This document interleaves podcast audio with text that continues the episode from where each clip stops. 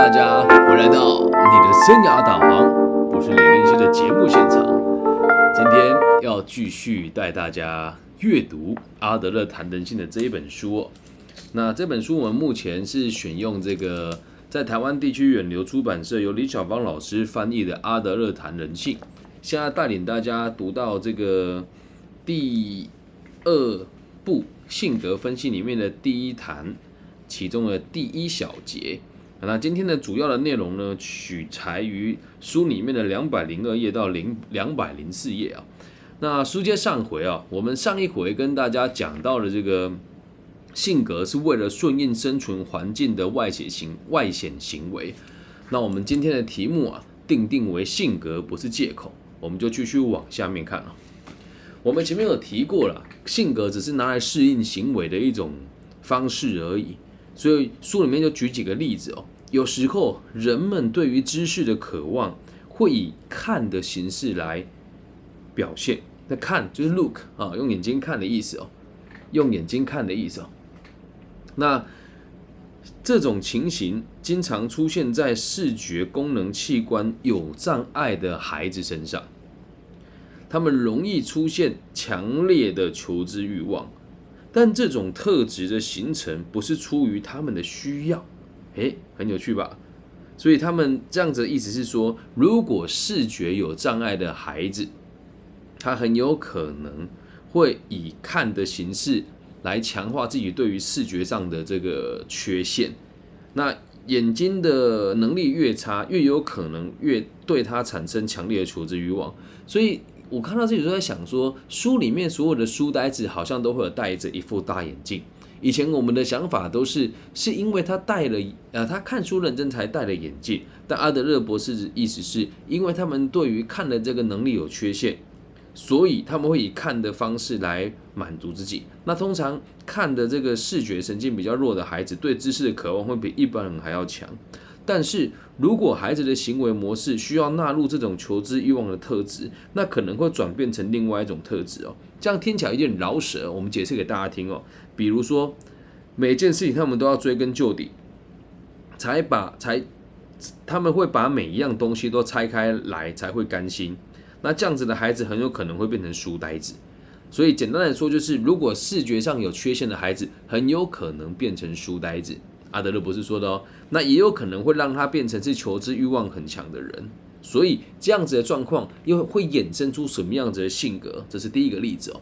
再第二个例子哦，对于有听力障碍的人，我们一样可以用这个相同的方法来评估他们对环境的不信任哦。在我们的社会当中，这这个类型的孩子的处境会比较危险一些些，因为他们的危机意识比较强烈。听障的孩子容易被别人家嘲笑，容易被别人看轻，而且经常被当成身障人士。我看到这边的时候，有一个想法啊，也确实是你戴了一个厚厚的眼镜，跟你戴了一个听障者需要的这个助听器，通常戴着助听器的人会被人家当成身障人士，而这些因素就是他们疑心病形成的关键。听不见声音，生活就少了许多乐趣，自然也会对环境产生敌意。但如果说他们天生就有疑心病啊，这就是毫无根据的。相同的，犯罪性格是与生俱俱来的这种说法也很荒谬。有人说啊，犯罪大部分都来自同一个家庭，这个论点我们可以找到有力的反证。在我们的研究里面发现，犯罪者的这个家里哦，犯罪通常是有潜力可循的。一定都是有人树立的坏榜坏榜样，出自这种家庭的孩子，小时候就会被人家教导，偷窃也是一种谋生方式。所以这里面阿德勒博士举了一个这个听障的朋友，会造成比较孤僻跟比较容易猜忌社会的性格，那也是那个年代他们所做的研究得到的这个结论哦。那在这边提到另外一个反正是，大部分的家庭的。呃，有犯罪者的这个家庭，孩子也会跟着犯罪，倒也不是因为遗传，也是来自于他的爸爸妈妈树立这样子的这个典范给他看，认为偷窃也是一种谋生的方式啊。所以，我们继续往下看，书里面提到这个重点哦，希望获得认同感的特质，也可以用相同的方式来评估。啊，什么意思呢？解释一下，孩子在生命中会遇到很多难题，所以在成长过过程中，免不了要争取某种形式的成就感。所以成就感某种程度上来说，就是被认同的这种特质哦。不管孩子用什么方式去争取这种目标，这些方式都是可以互相转换的。那对于争取认同感的这个问题，每个人的处理方式都不尽相同。好，这边后面会讲到这个书里面一个核心重点哦。他说，我们经过发经过这个观察之后，发现孩子的人格特质与父母亲是相同的。要解释这种现象哦，其实非常的简单。孩子追求个人的成就感，会把自己身边小有所成、受人尊敬的人物当成他模仿的对象。那每一代都是这样子模仿上一代而来的，而上一代在追求权力所产生的问题，在下一代就会保留下来。所以从这个角度去出发，简单的说，就是我们每个人都是想要获得认同感。所以在这个追求认同感的过程当中，久而久之的产生出来的习性，就会变成你的性格。那这个东西该怎么解释呢？就回到个体心理学里面一个很核心的这个名词哦。叫做追求优越感，啊，每个书的翻译不一样，你也可以解释成是追求优越目标。不过老实说，如果你要一个人承认说，对我就是在追求优越感，那大部分的人是不愿意承认的。而做这件事情也不应该让别人知道说我在追求优越感，因为我们的社会意识跟整体的社会范围不允许不允许我们把这个秘密说出来。所以这个目标啊，我们必须得秘密的去进行，必须隐藏在友善的面具之下。那其实阿德勒博士写这本书的时候，还不是他对个体心理学最精辟的时候。他在后来的自卑与超越当中，很斩钉截铁的告诉大家，优越目标是人人都在追求的事情。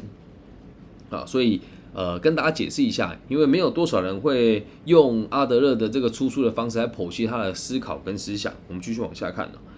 可是呢，我们还是必须得要强调，人与人之间呢，如果能够多认识彼此多那么一些些，那这种目标就不会无止境的生长。其实有时候我们在追求优越的时候，都会有想要跟别人比较的这种概念哦。那如果大家都理解每个人彼此都是在追求这样子的逻辑跟状况，那么就可以变成是大家一起追求互利的目标，而不是放在互相竞争之下。如果我们每一个人都拥有一双锐利明亮的双眼，就可以看穿一切周遭的人是什么个性的话，我们不仅可以好好的保护自己，也可以让他人无法施展这种个人的权利。那这里会有很多人误会说，奇怪，老师，我们讨论的不是个性吗？那怎么会讨论到施展权利的这种说法呢？原因其实很简单哦，如果一个人说我的个性就是这样子啊，你一定要配合我啊，那是不是他就在施展他个人的权利呢？那如果一个人追求他的目标是希望被别人关注到，而在过程当中又要别人让步，那是不是在施展个人的权利呢？所以，当你看懂一个人的性格跟逻辑，还有他的目标之后，你就会发现，你可以跟他谈条件，而不是一昧的接受他的说法，或是接受他对你的这种拉扯哦。继续往下看。因为他们会觉得自己没有必要这么做。如果可以好好保护自己，如果可以让他人无法用性格来施展权力，那大部分人就会知道，我们拿性格来当借口的这个行为是没有必要的。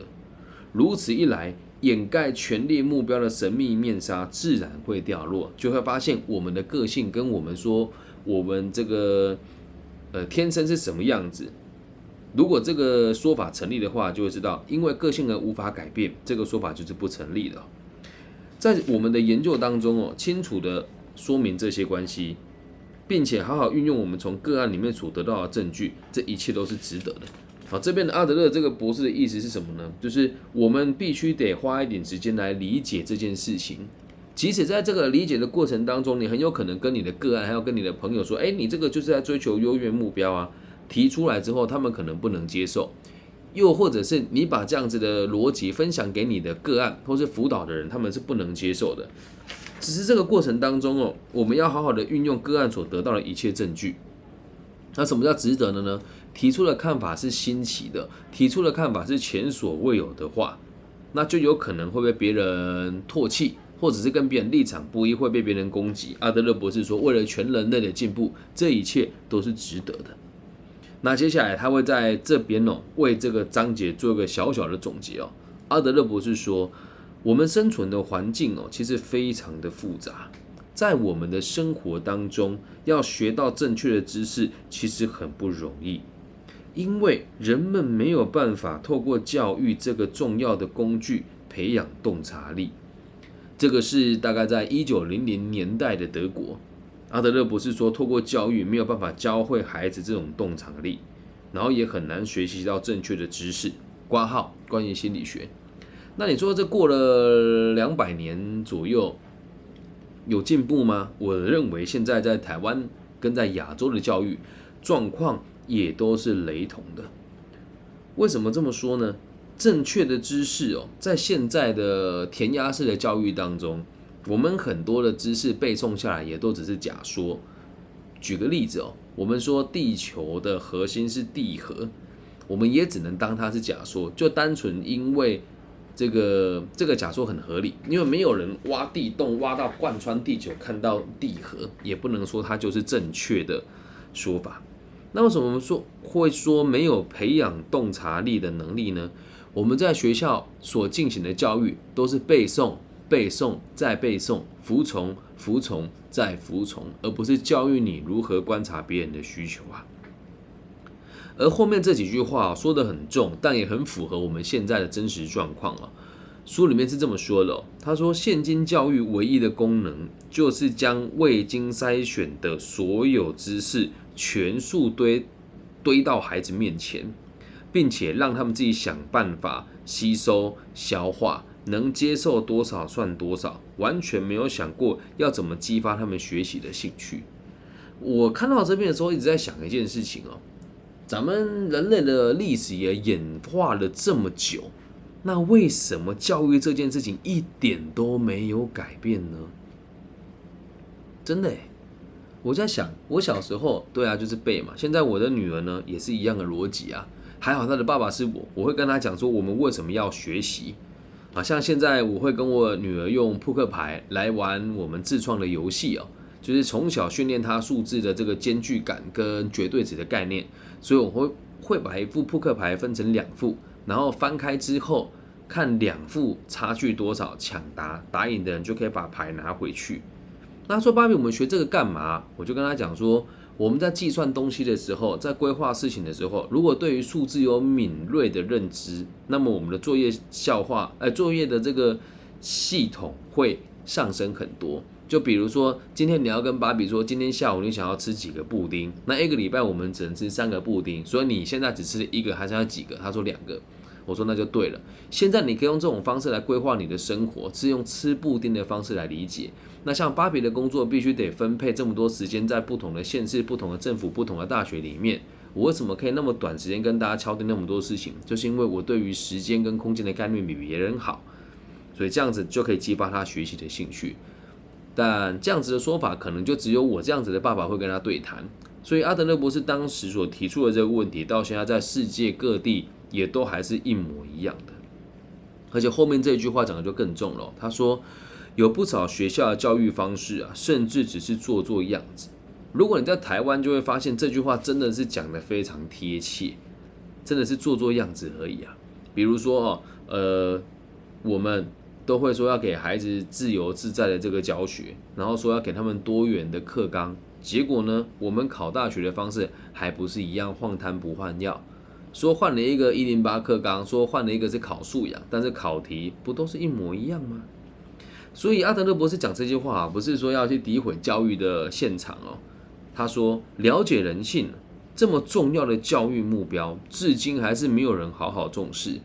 他老人家已经身故这么久了，我如果跟他讲说，阿德勒博士，你的担心真的是很有远见。两百年后的现在，啊，一百年后的现在了，现在二零二零嘛，对一百年后的现在，我们还是没有好好的重视。讲到这边，真的是痛心疾首。对吧？但是透过我们现在的做法，呃，我们可以用这样子的方式来教育下一代。而我们的下一代如果长大了之后成为老师，或许就会有机会改变这一切吧。你说那这跟性格有什么关系呢？继续往后看了。我们这一辈的人呐，小时候也是在这样子的学校里面学习如何了解人性的。我们学会了辨别是非，懂得之间的差异。我们有待学习的是如何修正自己的观念。还没学好功课，成了缺陷，影响我们的生活，一直为此所苦。很有趣吧？这个事情哦，是有这个使命感的人才会觉得一直为此所苦。你说这跟个性有什么关系哦？这很可怕。我们常常在讲一个东西叫民族性哦。日本人在统治台湾的时候，他说了一句很有趣的话，他说台湾地区的人哦，贪生怕死爱钱。那我们说一个人贪生爱死，哎，贪生怕死爱钱，算不算是一种个性呢？那这个个性是怎么来的？是因为当时我们从唐山过台湾的时候，那时候台湾的状况相当差。所以来到台湾，很多地方没有开垦，到处都是脏气。那当然贪生怕死啊。那至于爱钱的原因是什么？是因为这个地方资源贫瘠，金钱可以买到很多东西，因此我们爱钱。你说这就是个性诶，我说对，因为上一代的环境造成这一代的人是什么样子的个性，而在这个个性上一直很难被突破跟很难被改变的原因，根本就是来自于我们的老。我们的老师跟教育者一直都没有去做到这件事情的改正，所以如果我们是有愿有愿景的一群一群人，现在就会发现孩子的个性跟整个教育的这个方式，造成孩子的现在的这种行为的惯性是需要被改变的。而身为教育者的我们，必须为此所苦，必须持续的为这个方向努力。后面这个小节最后一段哦，他是这么说的哦：就算我们现在已经成长为大人了，但是我们还是常常把小时候养成的偏见跟错误的观念哦，奉为圭臬，在遵守，透过它来看世界。